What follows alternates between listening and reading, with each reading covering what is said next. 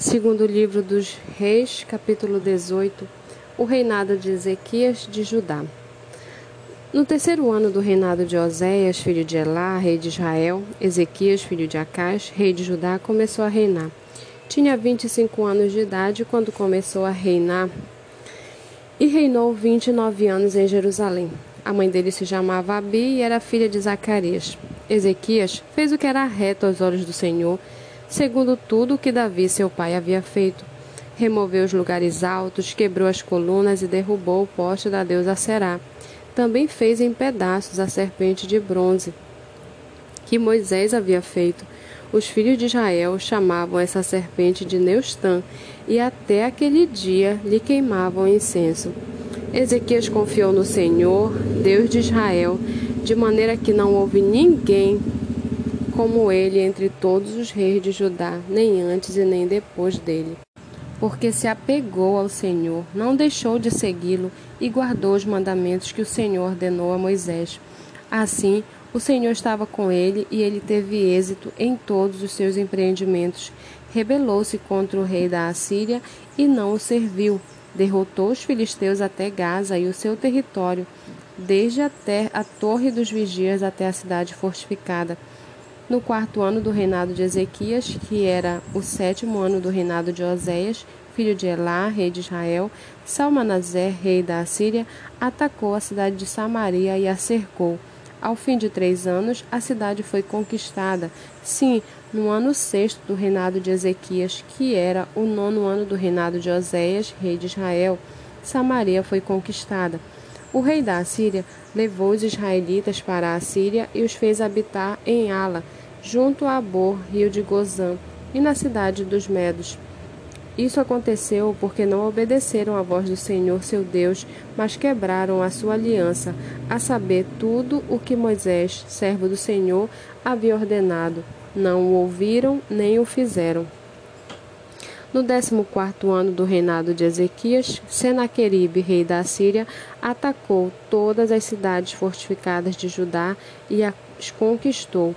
Então Ezequias, rei de Judá, enviou mensageiros ao rei da Assíria, que estava em Laquis, dizendo: Eu errei, pare de me atacar, e cumprirei tudo o que você me impuser. Então o rei da Assíria impôs a Ezequias, rei de Judá, um tributo de dez toneladas de prata e uma tonelada de ouro. Ezequias deu toda a prata que havia na casa do Senhor e nos tesouros do palácio real foi quando Ezequias arrancou o ouro que havia nas portas do templo do Senhor e nas ombreiras, o ouro com que ele, o rei de Judá, as havia revestido, e o deu ao rei da Assíria. Mas o rei da Assíria, que estava em Laquis, enviou Tartã, Rabet Saris e Rabsaque, com um grande exército ao rei Ezequias em Jerusalém.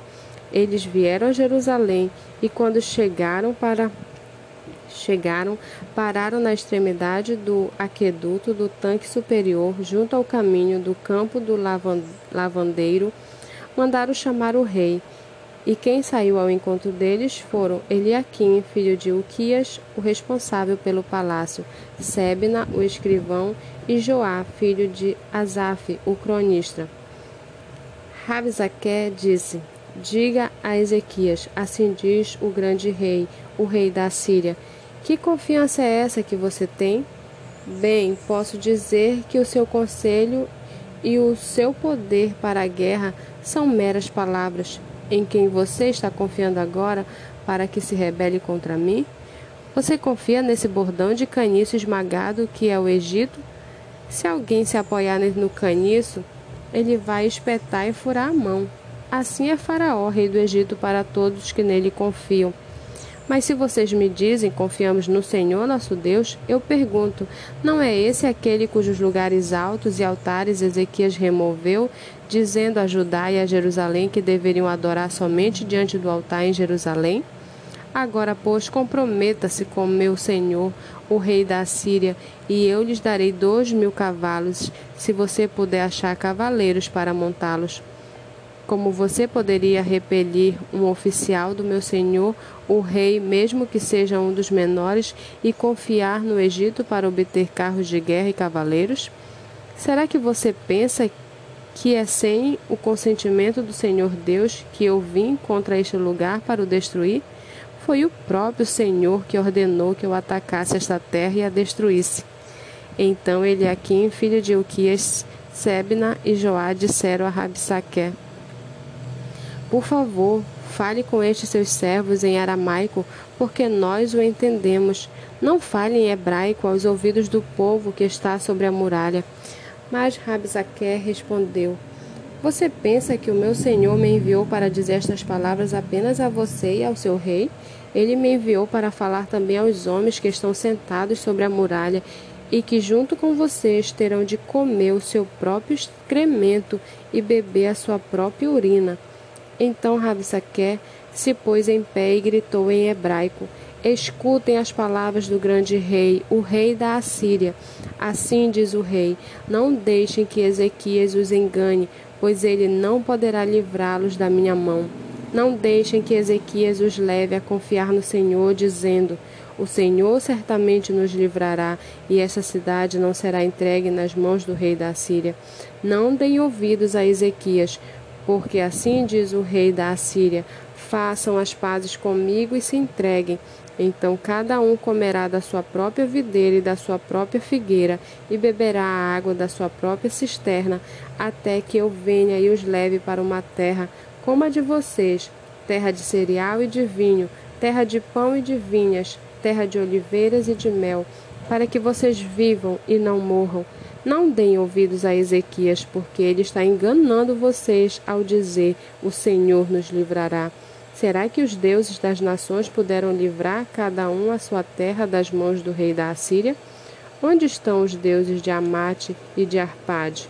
Onde estão os deuses de Sefarvaim, Rena e Iva? Será que eles livraram Samaria das minhas mãos? De todos os deuses desses países, quais foram os que livraram a sua terra das minhas mãos? Então, como o Senhor poderá livrar Jerusalém das minhas mãos? O povo ficou calado e não lhe respondeu palavra, porque assim lhe havia ordenado o rei. Não lhe respondam.